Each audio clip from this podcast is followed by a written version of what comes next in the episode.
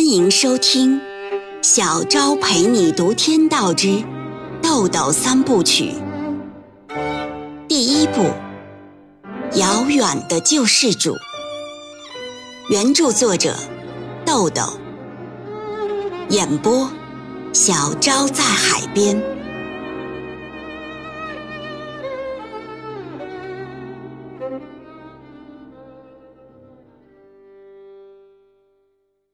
第四十六章。傍晚，雨下的小了，但淅淅沥沥仍然没有停下来的迹象。下了班，芮小丹乘中巴公共汽车到嘉禾园小区去给丁元英拿衣服、鞋袜，然后去了一家大型超市，买了一条三个五香烟和两个漂亮的玻璃烟灰缸，匆匆赶回家。进屋后，见丁元英还在被窝里等着。只见他侧身躺着，一只胳膊放在被子外面，另一只手托着头，那副凝神沉思的样子，在他看来可爱极了。他把衣服放到他身边，问：“下午没睡会儿？”“没有。”丁元英看着档案夹和影集说：“你很勤奋。”芮小丹帮他穿衣服说。不是勤奋，是懈怠了没饭吃。他给他穿上背心、衬衣，忽然依偎在他身上，低声说：“抱着我。”我今天还是打死了一个人，这是第二个了。丁元英说：“正法了一个罪犯，包含打死了一个人，这就是法律价值，法理、道理都在那儿搁着。”如果女性心理不适合刑警工作，那是性别问题。芮小丹说：“再干两年，就两年，我就去留学。”丁元英问：“为什么是两年？为什么不是现在，或者三年、四年？”这句话把芮小丹问得嫣然一笑，说：“嘿，再过两年呀，我就老了。”胳膊腿儿一不灵，刑警队就不要我了。再过三四年呢，就更老了。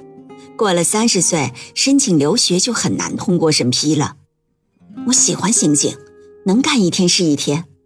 可刑警这工作不适合女人，我也得早做打算，读个像样的法律学位，将来啊当个律师，总得给自己挣口饭吃吧。丁元英没再说什么。他看到的是一个完全人格独立的女人，她的现在以及她所设想的将来，完全是她自己的生存支点，丝毫没有给从属与依赖留有空间。沉默了一会儿，芮小丹起来说：“哎，不想这些了。你不是爱喝功夫茶吗？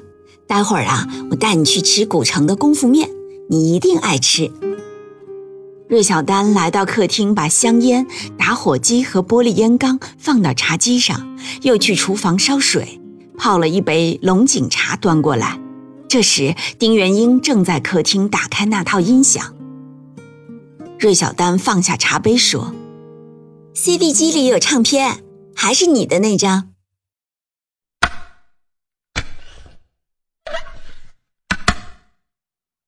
一曲《天国的女儿》播放出来。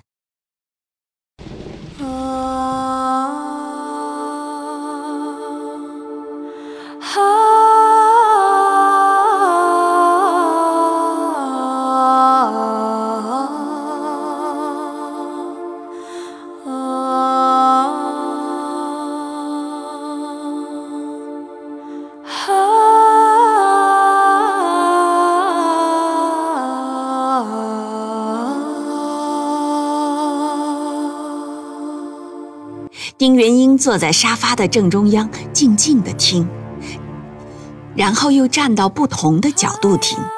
过了一分多钟，他问：“嗯，这套多少钱？”芮小丹答道：“两万多一点儿，还行吗？”丁元英说：“不是还行啊，是非常好，性价比很高。”芮小丹把他推到沙发上坐下。骑到他腿上，端过茶水喂他喝了一口，搂着他的脖子，抚到耳边，轻轻地问：“那个，你好了吗？”丁元英尴尬而坏坏地说：“顿悟天堂地狱的分别无二，正到极乐了。”芮小丹笑了笑。丁元英说：“哎，有张照片啊，我也想要，就是你和一只狼狗在一起的那张。”芮小丹说：“哦，那也是我最喜欢的一张。我呀，去洗一张大点的镶上金框再给你吧。那条大狼狗啊，就是你，好吗？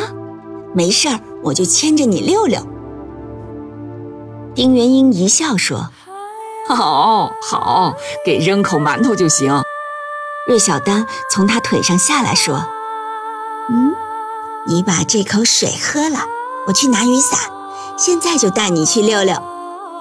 他把烟和打火机放进包里，去另一个房间拿雨伞。丁元英接过雨伞，跟芮小丹出门，走到门口，随口一问：“功夫面馆就在附近吗？”芮小丹说：“远着呢，但是到小区大门这段也得打伞呢。”丁元英问：“那怎么不开车去？”车不能开了吗？芮小丹说：“能开，在车库里。我不想开那辆车。”丁元英问：“为什么？”芮小丹觉得他的这个“为什么”倒是个问题了，说：“那种车是我能开的车吗？”丁元英拦住了他锁门的动作，说：“哎，着相了啊！”芮小丹没明白，问。什么，着相了？丁元英说：“哦，这是佛教的一个术语，意思是执迷于表象而偏离了本质。”芮小丹犹豫了片刻，走过去打开车库门，开出那辆宝马轿车。